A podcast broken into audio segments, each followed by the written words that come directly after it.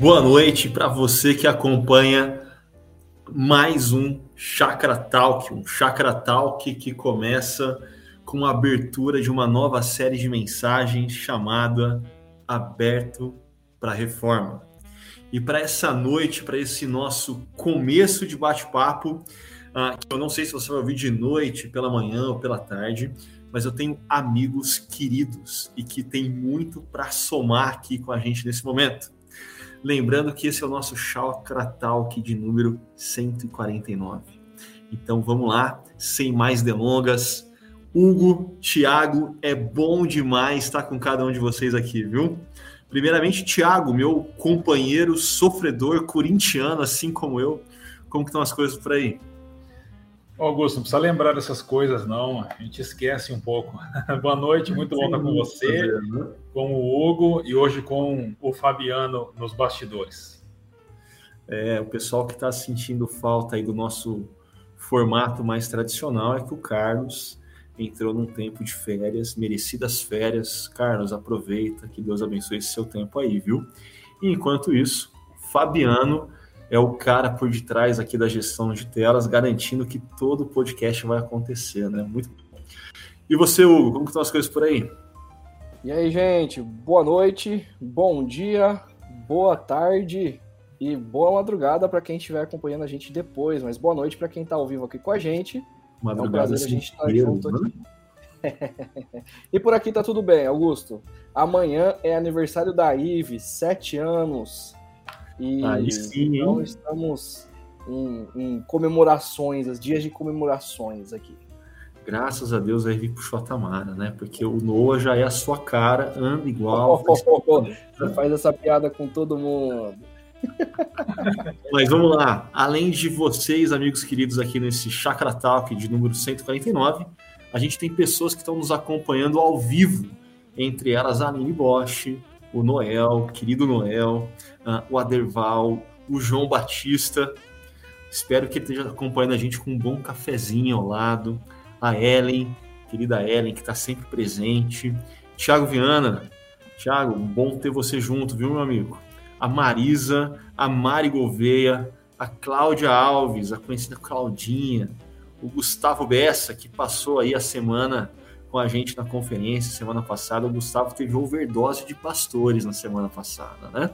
A Aida, Felipe Boa Morte, a Paula, a, que acredito que deve estar com o Kleber do lado, a Gisele, a Janete, que teve presencialmente com a gente esse domingo, apesar de ser de uma terra um pouquinho mais distante do que a região metropolitana de Campinas. Cláudia Petreca, que também esteve servindo na conferência semana passada, já deve estar de volta ao Batuba, né, né Cláudio? A Paula, a Sandra, a Dissimara, o João Carlos, entre outros. Cada um de vocês é muito bem-vindo. E para que esse espaço seja cada vez mais nosso, eu conto com vocês para trazerem contribuições, experiências, perguntas, até porque as perguntas difíceis, Tiago e Hugo estão aqui para elas, né? E falando em pergunta difícil, queria começar com vocês, meus amigos. Essa série de mensagens intitulada Aberto para a Reforma, ela começa em outubro. E ela começa, inclusive, com o nosso pastor luterano, André, querido André Vogel, na abertura. E eu queria que vocês contassem um pouco para o pessoal que está nos ouvindo acerca dos bastidores e do porquê desse vínculo aberto para a reforma no mês onde a gente celebra a reforma protestante. Como eu sou muito amigo do Hugo, Thiago é corintiano, já sofre demais. Começamos com o Hugo. Vai lá, meu amigo. muito bom. Para quem não sabe, a equipe pastoral de tempos em tempos tira aí algumas semanas para conversar acerca de quais são as necessidades da nossa comunidade, quais são os pontos culturais, né?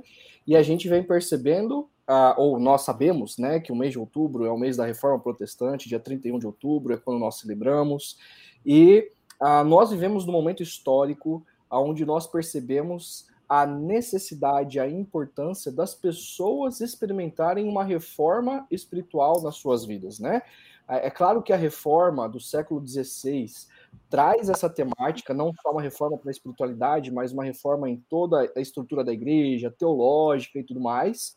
Mas quais são as implicações disso no nosso cotidiano e quais são os desafios que Jesus trouxe também, ah, desafiando os seus primeiros ouvintes, né, e depois os autores bíblicos, e para nós hoje, o, quais são os desafios para nós ah, estarmos abertos à reforma. Fica aqui minhas contribuições, Augusto. Muito bom. E você, meu amigo corintiano? Bom, quando vocês decidiram pela, pela série, eu estava lá nos Estados Unidos, eu só fui recebendo as decisões. Mas eu fiquei muito feliz de ver é, a, a, decisão da equipe de trabalhar esse tema que é tão, tão importante. E, e, nada melhor como a gente começar com um pastor luterano falando sobre a reforma. Né? O André ontem acho que realizou alguns sonhos. Mas é, eu acho que a, a razão por isso foi porque as, as bem-aventuranças em Mateus 5, ela, ela sempre, elas geralmente são, são interpretadas como exigências éticas ah, para se entrar no reino, né? Mas, mas a abordagem que a gente entende é que elas, elas manifestam a graça de Deus sobre pessoas comuns, como nós. Assim. O André apontou até isso ontem, falando do, do da multidão e dos discípulos, né? E como é, essa, essa entrada no reino por uma ação divina pode transformar, ou certamente transformará as nossas vidas. Então, tem uma semelhança bem, bem, bem próxima assim com o que aconteceu na Reforma Protestante. Lutero, ah, o ponto de Lutero foi o que a gente chama de ponto soteriológico, que tem a ver com a salvação das pessoas. Uhum. Então, depois ah, teve muitos desdobramentos, mas, mas o coração da Reforma protestante está é, ligada à doutrina da salvação. Então, Lutero defendeu, e depois Calvino e os outros, de que nós somos salvos pela graça de Deus, não pelas obras, não por aquilo que a gente faz ou deixa de fazer. E isso tem um poder transformador muito grande. Então, a ideia é nós compreendermos à luz de, Mateus 5 como Deus age de maneira graciosa para com a gente, e isso gera, então, transformações que é o que a gente tem chamado de reformas somos reformados, transformados por causa da graça de Deus que nos coloca no seu reino. E eu vou dar duas contribuições aqui nessa pergunta que eu fiz para vocês. A, a, primeira delas tem a ver com o título da série, né? Porque é comum a gente encontrar alguns estabelecimentos com a placa fechado para reforma. Eu lembro até hoje, quando eu fiz um ano de casamento e eu fui com a Tali para Ubatuba, lá onde a Cláudia está, e Ubatuba, também conhecido como Boa choveu muito. Mas apesar da chuva ter, de certa forma, frustrado os planos de praia, a gente tinha achado um restaurante que a gente apaixonou nele, assim. Ah, uma comida italiana, assim, mais leve, saborosa, a gente adorou. Aí no ano, a próxima ida, não foi no ano seguinte, assim, é, a próxima ida que a gente teve, assim, a primeira coisa que a gente foi fazer foi procurar esse restaurante e a gente se frustrou quando a gente encontrou a, a faixa fechado para reforma, né? E eu acho que tem essa brincadeira no título. Em vez de a gente estar tá fechado para reforma, a gente está aberto para reforma. E aqui, para mim, que está o grande ponto de contato com a reforma protestante, lá no século XVI, que tem a ver com, bem, Lutero começa com uma proposta soteriológica da doutrina da salvação, e isso tem vários desdobramentos. Mas, inclusive, tem desdobramentos de pessoas que estão fechadas para aquilo que Deus está fazendo a partir daquele acontecimento, no dia 31 de outubro, né? Ah, e o que a gente está propondo aqui é que nós precisamos, como discípulos de Jesus, e de certa forma como filhos da reforma protestante, herdeiros desse legado, é estarmos abertos, não necessariamente ou simplesmente para aquilo que aconteceu no século XVI, mas abertos para uma reforma que tem a ver com o projeto de Deus, que tem início em Jesus, que tem a ver com a obra e ação do Espírito Santo dele, de dentro para fora em nós, né? E aí aqui talvez tenha uma questão que particularmente eu gostei bastante, que rolou um spoiler aqui, já que rolou spoiler eu vou escancarar, né? Geralmente séries de e-mails de reforma tem a ver com cinco solas, tem a ver com temas mais diretos, né? E aqui nessa proposta a gente está aberto para reforma. O que a gente vai fazer ao longo dos próximos domingos e das próximas semanas nos grupos pequenos é caminhar em cima do capítulo 5 do Sermão do Monte. Né? E o, o pastor André, que não pôde estar aqui hoje com a gente no Chakra Talk, ele deu esse início, trabalhando dos versos 1 aos versos 12, as famosas, conhecidas bem-aventuranças, né? Mas antes da gente entrar nessa temática das bem-aventuranças, reforma protestante. Tem mais algum tema que vocês consideram muito importante, assim, quem está nos acompanhando ouvir, acerca dessa série de mensagens com essa temática da reforma? Fiquem à vontade.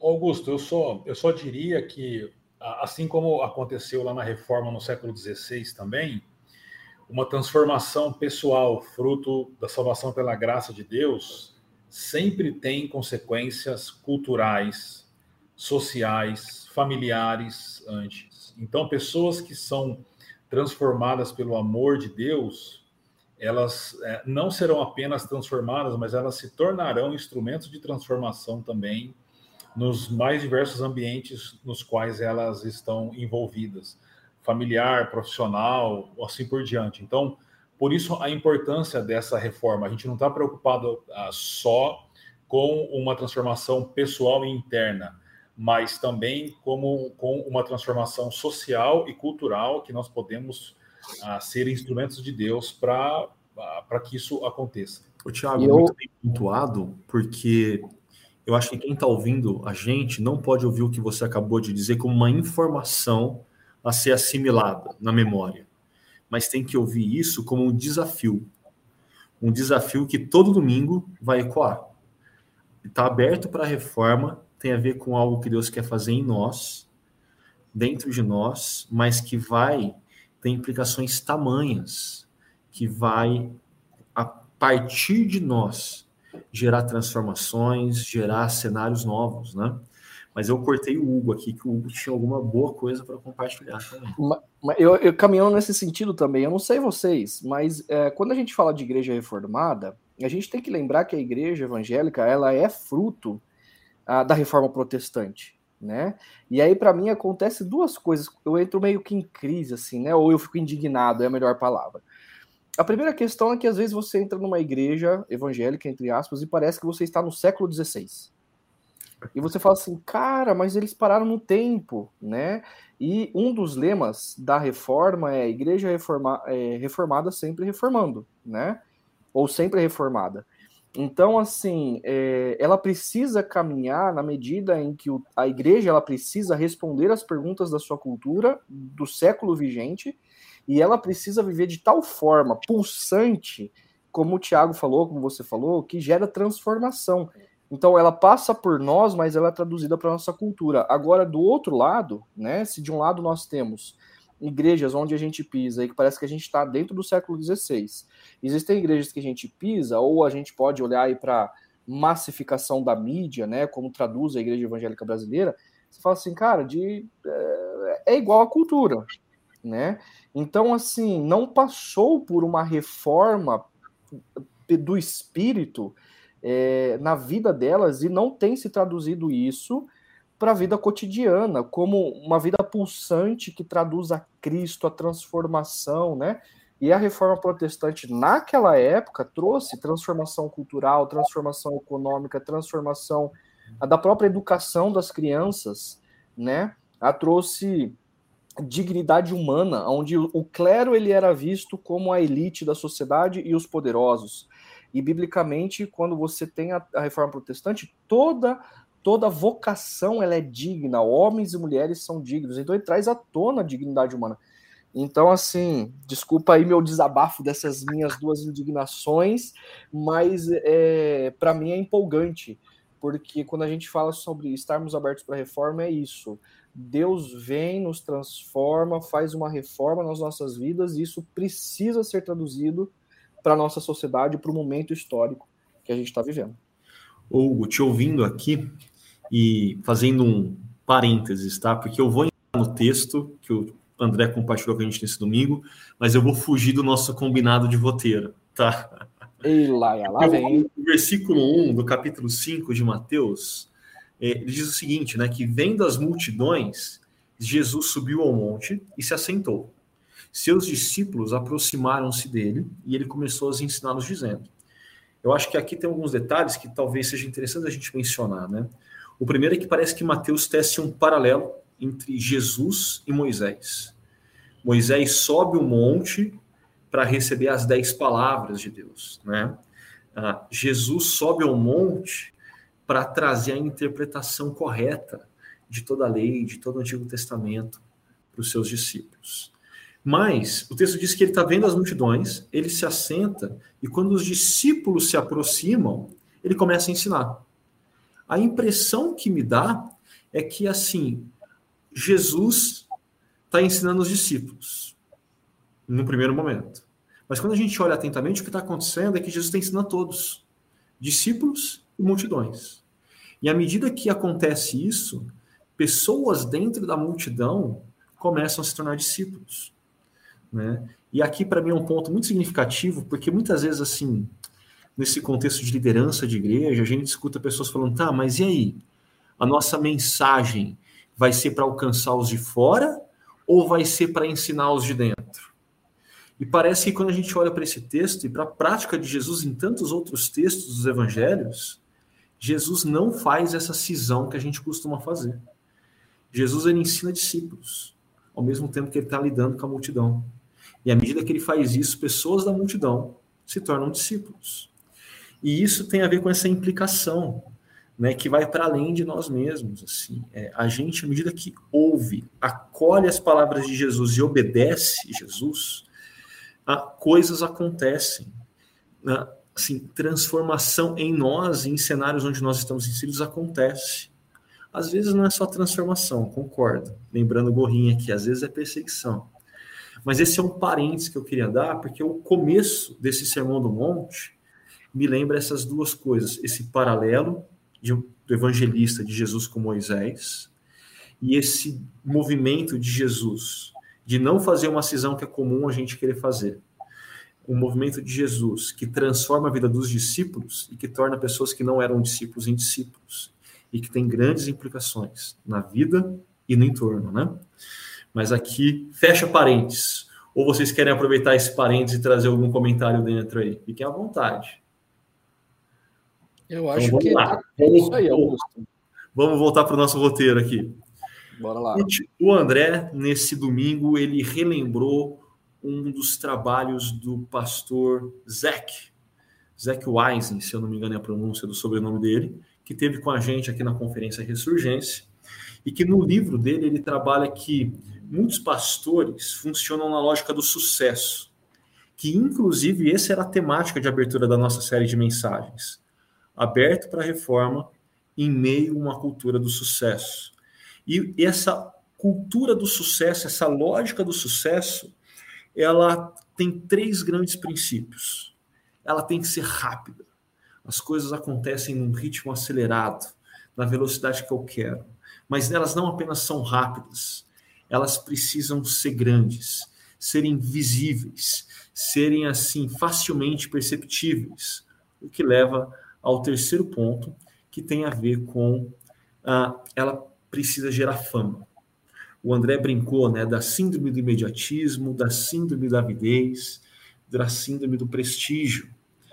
Mas o mesmo Zé que ele propõe que, enquanto a cultura do sucesso funciona nessa lógica, com esses três critérios, esses três grandes pesos, o reino de Deus, que é inclusive o que a gente vai ver Jesus tratando ao longo do Sermão do Monte, ao longo desses domingos, ele acontece de forma lenta, de forma pequena, de forma imperceptível. E eu queria ouvir vocês comentando acerca desse paralelo do Zec e esses insights que o André trouxe a partir desse paralelo. Tiago, agora é com você. Você pode começar. Bom, Augusto, eu acho que, como geralmente acontece, a Bíblia vai na contramão da nossa cultura, e a nossa cultura é uma cultura de um sucesso mas eu colocaria sucesso entre aspas. É, que sucesso é esse? Ah, porque o preço pago para esse tal de sucesso que a nossa cultura impõe é um preço muito caro, né? Às vezes é casamento, famílias, vidas mesmo. É, mas o problema é que se a gente não tomar cuidado, nós somos engolidos por esse conceito de sucesso e a gente caminha ah, achando que nós estamos realmente tendo sucesso, mas de fato não, né? E às vezes isso vem muito, vem muito tarde, essa consciência de que o nosso, o nosso sucesso, na verdade, foi um fracasso.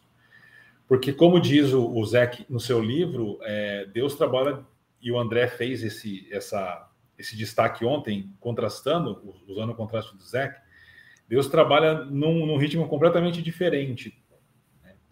Então, eu acho que é, essas, essas bem-aventuranças que o André trouxe para nós, os macários, é, é uma é ir na contramão da nossa cultura, né? É, realmente ser contracultural assim, porque aquelas pessoas que Jesus vai pontuando, os pacificadores, misericordiosos, os pobres, os mansos, são pessoas que na perspectiva da nossa cultura são são fracassados assim. Mas Jesus inverteu todo o sistema de poder, toda a dinâmica de poder quando ele morre na cruz porque para Cristo a morte é a vida, a derrota é a vitória, e por isso a gente tem que, é, a gente passa a viver nessa dinâmica. Né? Graças a Deus por isso. Pô, te ouvindo, e relembra que na cruz, né, Deus faz o que ninguém esperava. Naquela cruz, naquele Gólgota, a vitória é conquistada. Né? O bem vence o mal. E isso é uma subversão, porque a cruz não era o destino de sucesso, não era o lugar de vitoriosos, mas Deus faz o que ninguém havia pensado, né? Mas e você, o que você teria a contribuir com a gente nesse tema? Eu estou uh, pensando aqui, estava pensando aqui, se eu tivesse no lugar de quem está ouvindo a gente, médicos, empresários, eh, engenheiros, né? E o que, o que é sucesso para eles, para nossa cultura? E assim, até a Carolina Corrêa colocou aqui, né? A cultura do sucesso quer anular dores, ansiedade, depressão, né? E, e tem tudo a ver com o que o Zeke ele colocou. É uma cultura do imediatismo, né? É, ela é rápido, tem que ser grande, tem que ter visibilidade, tem que ser famoso, tem que ter influência, né? Senão parece que você não é visto, parece que não é conhecido, parece que não valeu a pena. E se a sua alegria, né? A, ali a palavra Macários, né? Como é feliz, não é algo que você alcance, é algo que você é, né? Como é feliz a pessoa que vive a realidade do reino, né? É, não é a realidade do reino é fruto de uma semente. A semente ela é lenta, ela é pequena e ela não é visível ela é invisível. E isso acontece na nossa vida. E depois ela vai transbordando, e depois ela vai germinando, e depois e isso vai na direção de outros, né? E a gente dá fruto para casa do vizinho ainda, né? Então, assim, eu acho que tem muito a ver, porque a no... se nós estamos convidando as pessoas a uma cultura, a uma reforma em meio a uma cultura de sucesso, nós estamos dizendo o seguinte: gente, a nossa sociedade, a nossa cultura vai exigir de você velocidade, grandeza e fama. Não se esqueça que você é discípulo de Cristo e que Cristo utilizará da sua vocação, muitas vezes de maneira silenciosa, lenta e invisível, para abençoar pessoas, para abençoar a humanidade. Né? Então, acredito que isso, essa alegria, então, quando a gente é, é, percebe os valores do reino, as dores elas não têm tanto valor quanto a gente dá. A ansiedade ela não, não, ela, ela não, ela não sufoca o nosso peito, né? A depressão já não é mais uma amiga diária. Então, é, eu acredito que dessa forma acontece essa reforma espiritual na, na gente. Muito bom. E aproveitando esse paralelo do Zeke, né, entre é, rápido e lento, grande, pequeno, famoso e imperceptível, eu vou citar o comentário do Almir e, na sequência, uma pergunta do Marcos. O Almir diz o seguinte: Como reformado, vibrei com a lembrança do tema, pois a reforma pressupõe dinamismo e renovação. Quando diz que uma igreja reformada que sempre se reforma, ou seja, sempre aberta para a reforma hoje também. E não apenas igreja e instituição, mas igreja que somos nós, o corpo, o povo de Deus, né? a família de Deus. E aí o Marcos entra com a pergunta que para mim tem um vínculo maior com esse paralelo do Zeke, né? Toda reforma tem um fim. Em que momento percebemos ou sentimos que que Deus concluiu a reforma. Quando a buscamos em nosso Pai Celestial, a, a outra parte acho que é quando devemos buscar e quando não devemos buscar. Mas, de certa forma, ele está perguntando acerca do fim. E, para mim, o paralelo do Zé já diz que não vai ser rápido. Existe um tempo diferente do nosso. Mas antes de eu dar meus palpites aqui, eu queria ouvir o Tiago sobre isso. Bom, ah, tem algumas correntes teológicas que dizem que deu, que nós conseguimos alcançar um, um, nível máximo de santidade do lado de cá da vida e da eternidade, né? Mas na nossa corrente teológica não. Então, re respondendo a pergunta, ah, que eu acho que é do meu pai, viu? Então, esse é o Marcos Campos ah, que está aqui. É, entendi. Seja bem-vindo, Marcos. Quis nem te dar a resposta primeiro, acho que vai ser suficiente. É é, respondendo é, em que momento percebemos ou sentimos que Deus concluiu, ah, não, não enquanto a gente está vivendo a nossa vida aqui, a gente só vai ter experiência da conclusão da obra de Deus na eternidade. Mas isso não significa que a gente deva cruzar aqui os braços, né? A gente tem que estar num processo de progressão, de santificação, de se parecer mais com Cristo, de amar mais a Deus, amar mais as pessoas, então, esse processo tem que ser progressivo, mas a gente só vai, essa obra só vai ser concluída do lado de lá da eternidade. E, e lembrar que só vai ser concluído do lado de lá, para mim não é uma má notícia. Na verdade, é uma notícia esperançosa. Sim, Paulo diz que aquele que começou a boa obra, que começou a boa reforma na minha vida, ele é fiel para completar ele no dia da volta de Cristo, né? Mas eu sei que a pergunta é do seu pai, Tiago, mas eu, vou querer ouvir o Hugo também, tá? É, eu, eu acredito que sim, que nós temos momentos da vida onde fica muito claro que Deus está trabalhando aquilo na gente. E a gente deve buscar Deus, né? Às vezes é um relacionamento conjugal, a maneira de tratar, o diálogo, né? E são valo valores, né? Por exemplo, o fruto do espírito que a gente percebe alegria, paz, longanimidade, bondade, fidelidade, mansidão, domínio próprio, é o fruto que, do Espírito que habita em nós. E ora, Deus está trabalhando isso, seja no ambiente de trabalho, com os filhos, a própria dependência de Deus, quando a gente está sendo tentado pelo dinheiro. Então, é, a, a, e existem momentos que, por exemplo, você fala, poxa, passou aquilo. E aí, de repente, lá na frente, a gente percebe que, de novo, que de, talvez determinado assunto ainda não se encerrou. Então, eu acredito que é uma reforma constante que Deus vai trabalhando em nós, porque Ele quer com que a imagem de Cristo seja lapidada na gente, né? E eu, eu acho interessante, voltando para Mateus 5, né? É, Jesus falando o seguinte: olha, aqueles que são discípulos, aqueles que vivem em meu reino, são bem-aventurados não é que serão bem-aventurados, eles são bem-aventurados, eles são muito felizes, né? Então é, é, é um estado de existência. Então assim essa reforma ela é constante diante dos desafios que a gente está vivendo. Não sei se colaborei aí com a minha resposta, não, mas certeza. Falou, é só para o final, é só depois que a, o capítulo final se encerrar e começar um novo capítulo da verdadeira história, né?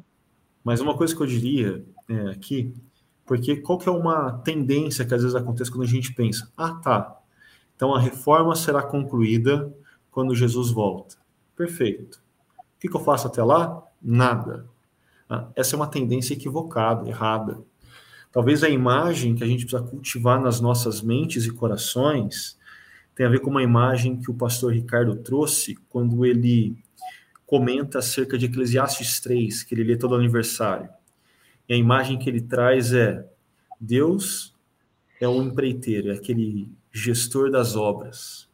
E ele tem uma planilha na mão com as diferentes etapas das obras. Existem diferentes tempos, diferentes momentos onde cada coisa daquela reforma que precisa acontecer vai acontecer. E qual que é a, a nossa tarefa? A nossa tarefa é que o, o arquiteto o empreiteiro, o gestor da obra, ele deixa a gente olhar, ele deixa a gente vislumbrar o que ele está fazendo, qual é o tempo, qual é o momento, o que ele quer trabalhar. E aí, quando ele diz que ele quer mexer no quarto, não adianta a gente ser teimoso e falar que o quarto não precisa, que no máximo a gente vai mexer um pouquinho na cozinha. Não. Se ele diz que é o momento de arrumar o quarto, que tem que arrumar inteiro, vamos arrumar o quarto. Então, para mim, essa é uma imagem poderosa que liberta a gente. E nessa, eu citaria aqui a, o comentário da Ellen, da Ellen Menes, onde ela diz que nós somos pessoas que precisamos ser transformadas. Só que tem um detalhe: ao mesmo tempo, nós também somos instrumentos de Deus ajudando outras pessoas que também precisam de transformação. E isso para mim é muito significativo, porque uma outra tendência que existe é, enquanto eu estou em reforma, a, única preocupação que eu tenho é o que está acontecendo na minha vida privada. A única preocupação que eu tenho é a agenda de Deus no que Ele está fazendo na minha história. Sendo que Deus não funciona assim. Deus ele nos desafia enquanto estamos em obra, enquanto estamos em reforma, nós sermos usados por Ele para aquilo que Ele está fazendo na vida de outros. E isso, inclusive, faz parte desse processo de reforma que nós passamos. Faz sentido ou eu chutei muito longe aqui, gente? É isso aí, Augusto.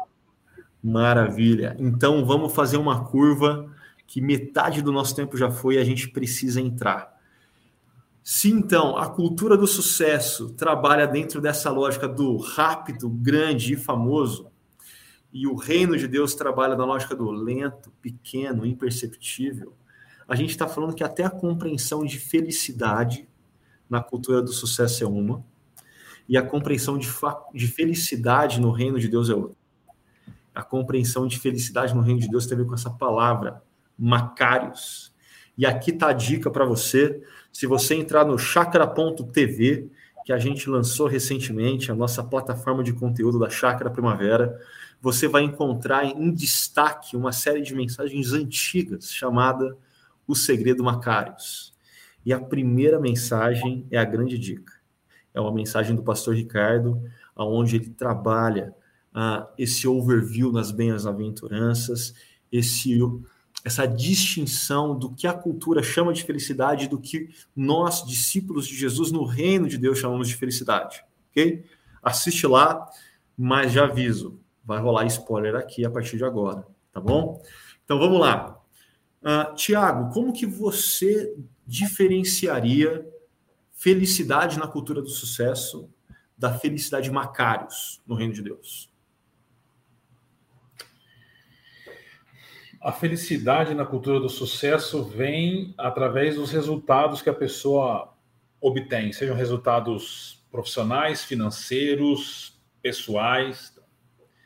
Na cultura do Macários, olhando para o texto que o André expôs ontem, eu diria que, olhando para a estrutura do texto, eu diria que a felicidade dos macários vem por três razões. Primeiro, porque o reino é dado aos macários. Versículo 3: Bem-aventurados os pobres em espírito, pois deles é o reino dos céus. Essa é a primeira razão. A segunda razão é porque a gente tem uma esperança uh, muito concreta. Então, as bem-aventuranças do versículo 4 a 9 são sempre bem-aventuranças que apontam para o futuro. Então serão consolados, receberão a terra, serão satisfeitos, obterão misericórdia e assim por diante. Então a gente tem uma esperança concreta no futuro e isso gera é, felicidade hoje. E a terceira razão é porque aí se, se, se juntam os versículos 10 e 11, é, mas o versículo 10 diz: Bem-aventurados os perseguidos por causa da justiça, pois deles é o reino de Deus. Então, volta para o presente. E no, e no 11, continuando esse tema, diz: Bem-aventurados serão vocês quando por minha causa os insultarem, os perseguirem, os levantarem todo tipo de calúnia contra vocês. A terceira razão é, é que nós temos Cristo. A gente pode sofrer por causa disso, a gente pode pagar o preço que for por causa disso. Mas Jesus é a fonte da felicidade. Então, a felicidade dos macários se fundamenta no reino que é dado, na esperança que nós temos e em Jesus. Essa é, é a diferença, eu diria. Uhum. E você, meu amigo? Eu, eu acredito que assim a, a, felicidade da nossa cultura é uma felicidade da qual você pode conquistar. Só que toda vez que você conquista, é igual a sombra. Poxa, eu vou alcançar minha sombra. Agora eu alcancei, mas ela já está ali na frente de novo. Então, aí você tem que alcançar de novo, você tem que alcançar de novo, e você nunca alcança ela, né? Então, você está correndo atrás, mas é, não é, não é um estado, né? Então, a felicidade bíblica do reino, a, a, essa alegria Macarius, essa felicidade Macarius, muito feliz, ela é, é, é você ser alvo da graça de Deus e você viver consciente, é, como o Tiago acabou de falar, né? Aqueles que buscam a justiça do reino, aqueles que choram, aqueles que são humildes de espírito, né? Não é algo que você conquista estar ali na frente, né? Poxa, agora, agora eu sou humilde de espírito. Não, é algo que você é, né? Então, e na medida em que você compreende quem Deus é, quem nós somos, né? E o, e o André falou sobre a, a, questão da gente refletir no espelho, né? E olhar, essa, fazer essa espiritualidade à luz do espelho.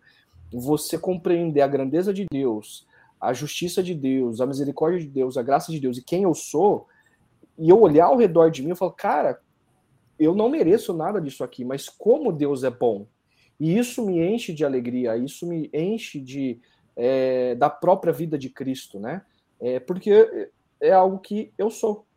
Eu não estou me esforçando para conquistar, né? Então, uma é condicionada, a outra ela é dada de graça, mas eu preciso refletir acerca de quem Deus é, quem eu sou, quais são os valores do reino e, e ser esse discípulo de Cristo, né? Bom, e para quem estava domingo com a gente, vai lembrar essa citação do André, uma frase que ele projetou, eu vou ler aqui para vocês na íntegra. Na espiritualidade cristã, a felicidade não se restringe a um estado emotivo ou euforia passageira, mas sim um processo contínuo de transformação e reforma. Né? Para mim, essa é a grande distinção é, entre os conceitos de felicidade no meio da cultura do sucesso e da felicidade Macários. A felicidade Macários, como o Tiago disse, uh, não depende do que nós fazemos, não depende do momento que nós vivemos, depende única e exclusivamente do que Jesus fez por nós e que por conta disso ele está presente. A gente não está sozinho, por mais que às vezes você não perceba isso. Você não está sozinho. O próprio Deus, o Emmanuel, está com você ah, e está agindo em você. Está afirmando coisas acerca do seu presente, acerca do seu futuro, que tem que te encher de esperança e, como a Ellen também comentou, de gratidão.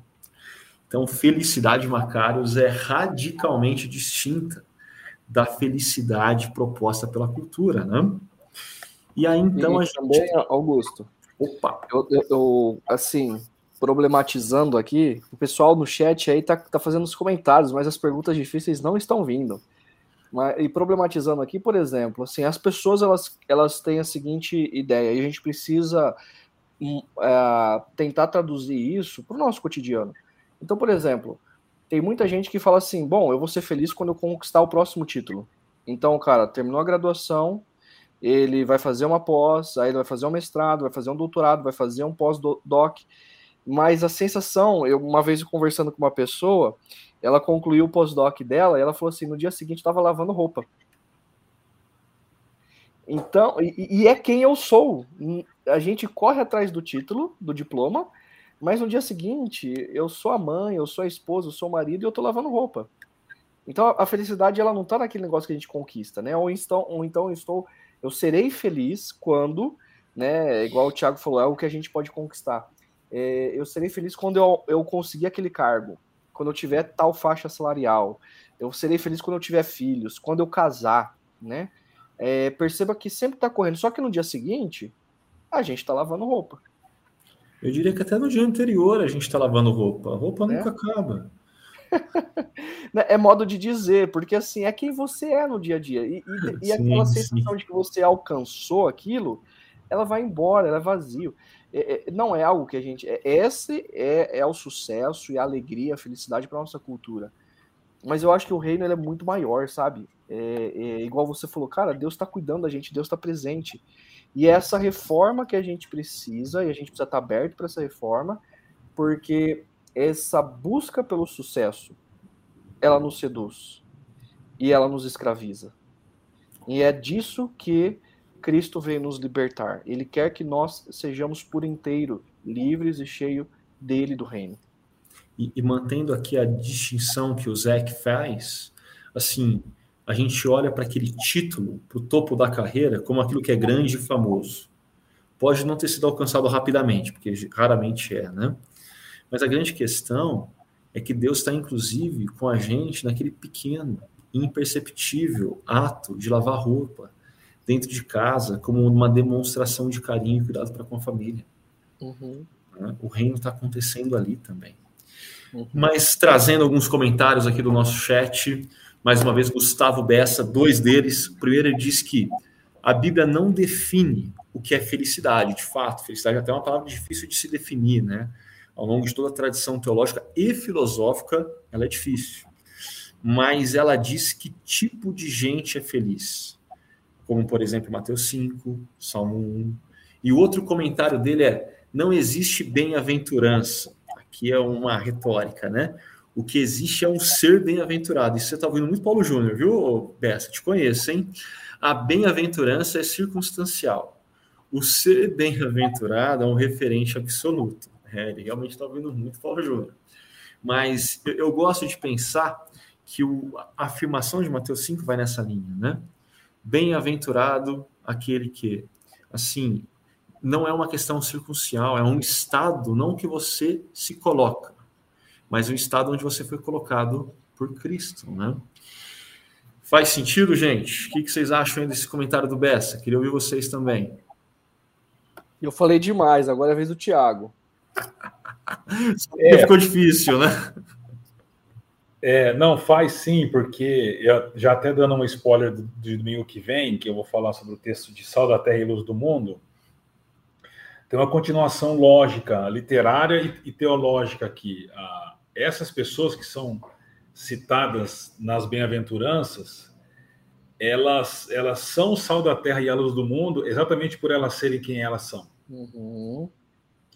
Não é porque elas são boas, poderosas, influentes, mas é porque elas são essas pessoas que são citadas e Deus as abençoa do jeito que a gente lê na, na, nas, nas bem-aventuranças, né? E aí eu, eu, eu volto àquele ponto lá que eu já falei, que o Augusto destacou também, que o evangelho ele, ele reverte toda a estrutura de poder e, e de influência do mundo, né? Uhum.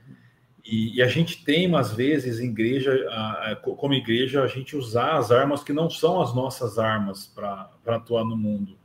Poder político, poder econômico, poder é, social, né, poder cultural, não. As nossas armas são outras, assim, e, e, o trabalho que a gente faz é o trabalho pela força do Espírito. Então, concordo com isso, assim, essas pessoas são as mais vulneráveis, muitas das vezes as mais desprezadas, as mais insignificantes, são essas pessoas que Deus alcança, envia para o mundo e transforma o mundo através delas. Boa. E Hugo, não vai fugir não, pode comentar. Não, eu concordo plenamente. É... E, na verdade, assim, eu não tenho nada a acrescentar. Eu falei bastante e eu concordo em gênero, número e grau. Então vamos lá. Eu queria ler o texto com vocês da, dos, das bem-aventuranças, ou como o Bessa disse, né, dos bem-aventurados. E repare o seguinte: ele começa da seguinte forma: Bem-aventurados os pobres em espírito, pois deles é o reino dos céus. Guardem isso. Bem-aventurados os que choram, pois serão consolados. Bem-aventurados os humildes, pois eles receberão a terra por herança. Bem-aventurados que têm fome e sede de justiça, pois serão satisfeitos. Bem-aventurados os misericordiosos, pois obterão misericórdia. Bem-aventurados os puros de coração, pois verão a Deus. Bem-aventurados os pacificadores, pois serão chamados filhos de Deus. Bem-aventurados os perseguidos por causa da justiça, pois deles é o reino dos céus. E aí então vem a última, o bem-aventurados, que tem a ver com a perseguição por conta de Jesus, mas que de certa forma já dá uma mudada na estrutura literária. Então, quando a gente olha esse bloco de bem-aventuranças dentro da estrutura, reino dos céus começa e fecha.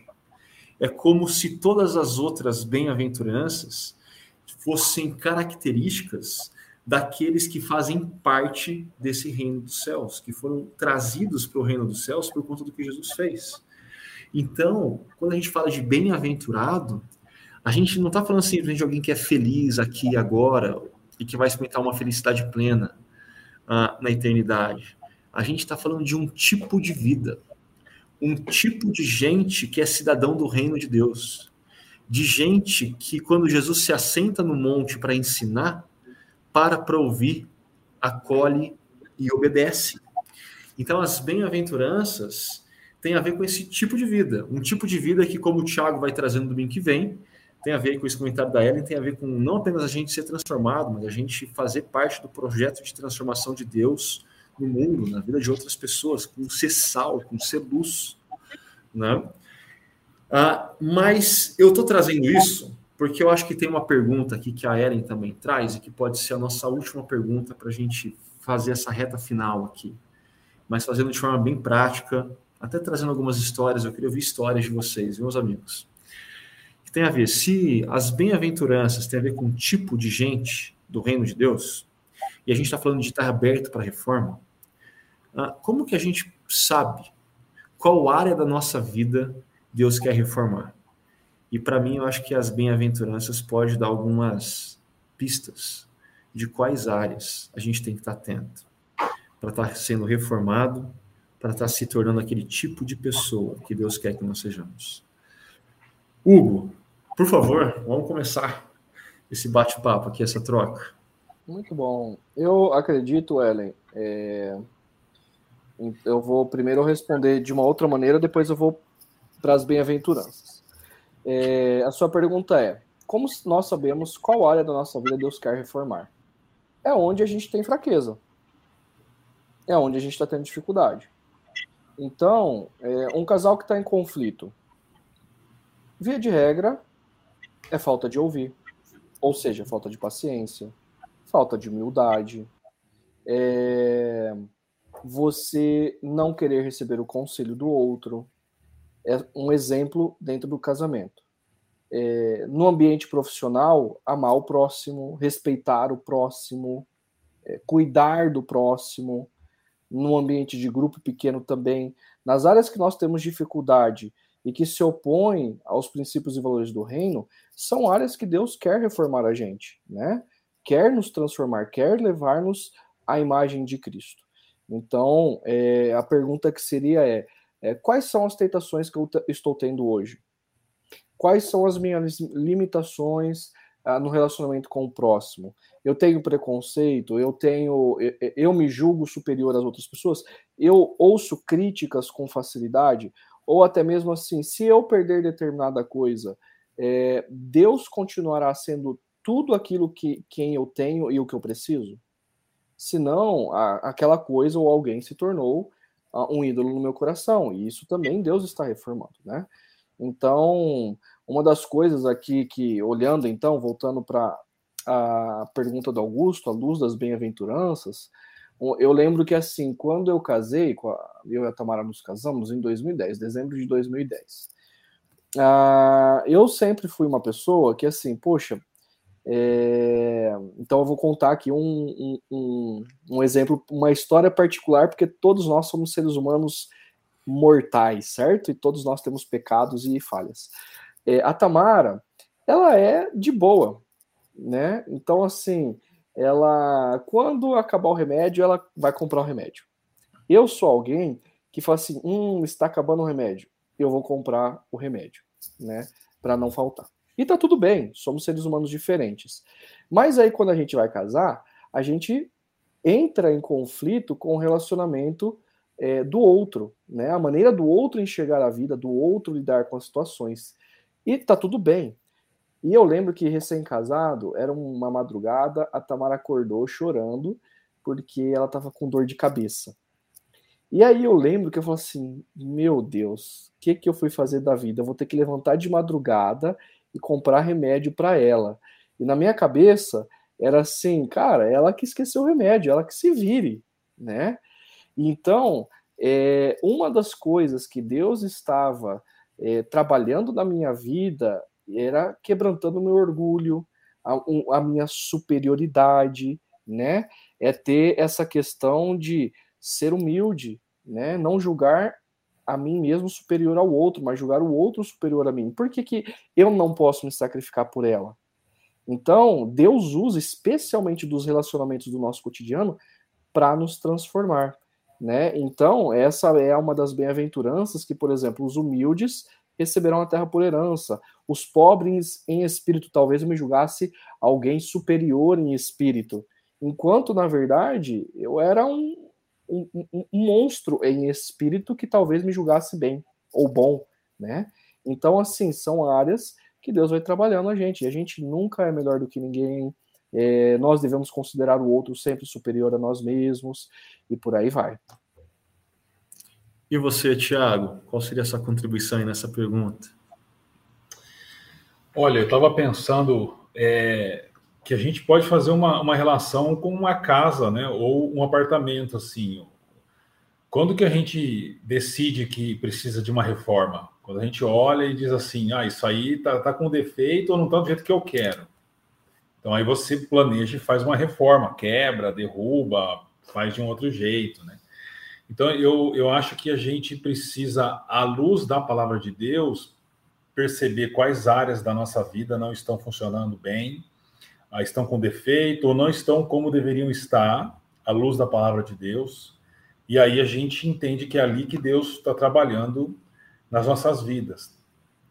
É, o que aconteceu comigo foi que eu, eu tinha uma, uma concepção assim de, de, de performance para com Deus, né? Então, jovem pastor, fiz teologia e jovem pastor, então eu tinha que ter uma alta performance como pastor da igreja. Então, faltava um pouco essa compreensão de ser um filho amado de Deus e de uh, usufruir e experimentar do amor paternal de Deus. E quando eu fui pai, é, pela primeira vez, depois eu tive a oportunidade de ser pai pela segunda, pai do Mumu, mas quando eu, eu me tornei pai do Arthur, ah, isso mudou muito no meu coração, assim, me ensinou muito sobre Deus também. Sabe? Eu aprendi muito como, poxa, eu, o meu filho eu, eu amava simplesmente por ele ser quem ele é, né? Não precisa fazer nada pelo contrário, só dava gasto, dor de cabeça, tinha que acordar de madrugada, limpar, tirar a fralda. Mas era fruto de um amor assim que é indizível, né? é algo que é maior do que nós mesmos. Né? Eu costumo dizer para eles que eu os amo mais do que a vida, porque realmente isso é um fato. Então, pela experiência de ser pai, Deus trabalhou no meu coração para entender que eu sou um filho também amado de Deus, e isso mudou muito com relação a essa ideia de performance, de ter que fazer um monte de coisa. Não quer dizer que a gente não trabalhe. A gente trabalha bastante, mas a gente não trabalha para agradar a Deus. Mas nós, nós trabalhamos porque somos amados por Deus e a gente faz isso por gratidão. Boa, boa. É, e você traz algo muito importante, Thiago, tem a ver assim, a luz das escrituras. Porque às vezes a gente propõe reformas em nós mesmos a partir do que a cultura está dizendo não? e não a partir do que Deus, na Sua palavra, está dizendo. E aqui nessa de contar histórias pessoais, eu, eu, confesso que desde moleque eu nunca fui de arrumar briga. Sempre gostei de ganhar. Sim, jogar futebol, qualquer jogo que fosse, até hoje eu sempre gostei de ganhar. Por Mas isso arrumar... você é corintiano. é, detalhes. Né? Mas eu nunca fui de arrumar briga, eu sempre fui daquela turma do deixa disso. Então, assim, escola pública, o pessoal arrumava briga, eu era quem ia lá e deixa disso, né? E, e quando eu viro discípulo de Jesus eu vou ler as bem-aventuranças, eu olho para elas e falo, ixi, eu tenho um monte de bem-aventurança que assim, eu não tenho, eu preciso trabalhar, né? Mas eu olhava para essa dos pacificadores e falava, essa aqui já é mais natural para mim, né? Da turma do deixa disso, tudo bem. Só que à medida que eu fui ganhando consciência, à luz das escrituras, o que, que significava ser pacificador, que tipo de gente Jesus estava falando, não era simplesmente a turma do deixa disso. Não era simplesmente alguém que não arruma briga, mas é alguém que leva a paz de Jesus em cenários de conflito e adversidade. E aí então eu falo, opa, achei que aqui era fácil, que aqui para mim estava tranquilo mas estava ali uma área na minha vida que tinha que ser reformada, que precisava passar por uma reforma para que eu crescesse nela ainda mais. Aí vem a eleições 2018. Um cenário bem específico, mas onde as coisas já começam a ficar mais conflituosas, mais tensas, belicosas. E o desafio para mim nessa área continuava existindo, eu precisava continuar crescendo, porque as demandas do entorno cresceram. Ser um, um pacificador no contexto que a gente estava passando por 2018 não estava trivial. E aí, beleza, lá vamos a gente, vamos entrar nessa reforma. 2022, o que já era ruim ficou ainda pior. Assim, opa, vamos lá. Então, mesmo em áreas que a gente olha e fala, tá bom, quando a gente vai ganhando consciência do que Jesus está dizendo na sua palavra e dos desafios que a gente está adentrando como discípulo de Jesus, meu, a, gente começa a se colocar aberto para a reforma. A gente começa a se colocar diante de Deus falando: Deus, pensei que estava bom, mas eu tenho coisas a crescer. Deus, eu pensei que eu já tinha chegado lá, mas eu sei que você ainda tem coisas para trabalhar nessa área da minha vida, né? E aí, ah, aqui eu vou citar mais uma vez o André na mensagem de ontem, quando ele comenta a primeira bem-aventurança, os pobres de espírito. E aí ele vai citar o Blazer Pascal, dizendo acerca de, comentando acerca desse versículo, que importa igualmente que os homens conheçam esses dois pontos é igualmente perigoso conhecer Deus sem conhecer a própria miséria, e conhecer a miséria sem conhecer o Redentor que pode curá-la. Então, nós precisamos nos tornar pobres de espíritos, reconhecer essa miséria que há em nós, que nós não damos conta sozinhos. Mas isso por si só é perigoso. Nós precisamos conhecer aquele que tem capaz de nos curar, que tem capaz de nos reformar, o Redentor, né, das nossas histórias de, todos, de todo o cosmos. Então, essa mensagem para mim é muito significativa. Sou grato aí pela vida do André, que compartilhou ela com a gente ontem. Mas antes de chegar ao final, uh, últimas palavras, Hugo. Você tem um minuto sobre esse tema. O que o pessoal não pode terminar esse podcast sem levar para casa? Acredito que é, a gente precisa compreender, e eu quero te incentivar a isso, que todos nós estamos inseridos numa cultura que tenta nos seduzir, nos convencer de milhares de coisas. Mas a Bíblia, ela afirma ser a verdadeira história da humanidade. E é ela quem traz luz para nós, para as nossas mentes, para o nosso coração, e que assim como uh, você que faz parte da chácara ou de alguma igreja evangélica, né, é, faz parte dessa história da reforma protestante, você se dedique também a perceber as reformas que Deus está fazendo na sua vida à luz das escrituras, mas no seu dia a dia, nos seus relacionamentos, nas tentações do coração, é, e que você possa se engajar e participar dessa reforma, esteja aberto para essa reforma que Deus está fazendo em você, na sua família, na sua história é, e, a, e as pessoas que estão ao redor de você. Lembrando que é devagar, é invisível, é, não é tão cheio de pompas, mas é algo que ao longo do tempo Deus vai é, transformar você e a alegria dele estará sobre você. Você, Tiago, aquele um minuto para o pessoal sair daqui não esquecendo disso. Não é porque uma casa passou por uma reforma uma vez que ela não vai passar por outras reformas também. Então, a, minha, a jornada da vida a gente passa por algumas reformas. E a nossa proposta nessa série é que as pessoas experimentem mais uma etapa de reformas na vida. Porque às vezes a gente muda a casa porque a família cresceu ou porque a gente mudou de profissão. Então a gente passa por reformas o tempo todo. Assim. Então, o convite que eu faço é para que a gente esteja, é, que, que, os queridos e queridas que estão nos acompanhando estejam abertos àquilo que o Espírito Santo de Deus está fazendo na vida delas, ouçam as mensagens com o coração aberto para experimentarem serem transformados, porque o que Deus está fazendo em nós, o grande objetivo de Deus em nós, é, no, é construir a imagem de Jesus em nós. Esse é o grande objetivo, não é fazer da gente pessoas felizes, ricas, influentes, não é construir a imagem de Jesus em nós, e ele vai fazer isso. Gente, nós tenhamos sabedoria para participar disso.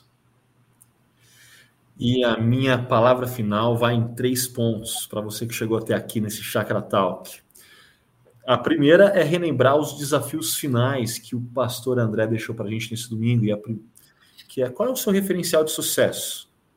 É o rápido, grande e famoso, ou é o pequeno, devagar, imperceptível? É do reino ou é da cultura do sucesso? E deixe-se transformar pelo reino, pelos valores do reino em todas as áreas da sua vida, ok? Segundo ponto, ah, essa série só está começando e você pode dar sequência nela no próximo domingo, no Espaço Paineiras, 9, 11, 19 horas, e no Espaço Barão, às 10 horas, acompanhado de um bom cafezinho aqui do Adélia. Você é o nosso convidado e sempre com transmissão online às 9, 11 e 19. E terceiro e último, o João Carlos perguntou, já que a gente está no mês da reforma, quais são os cinco solas.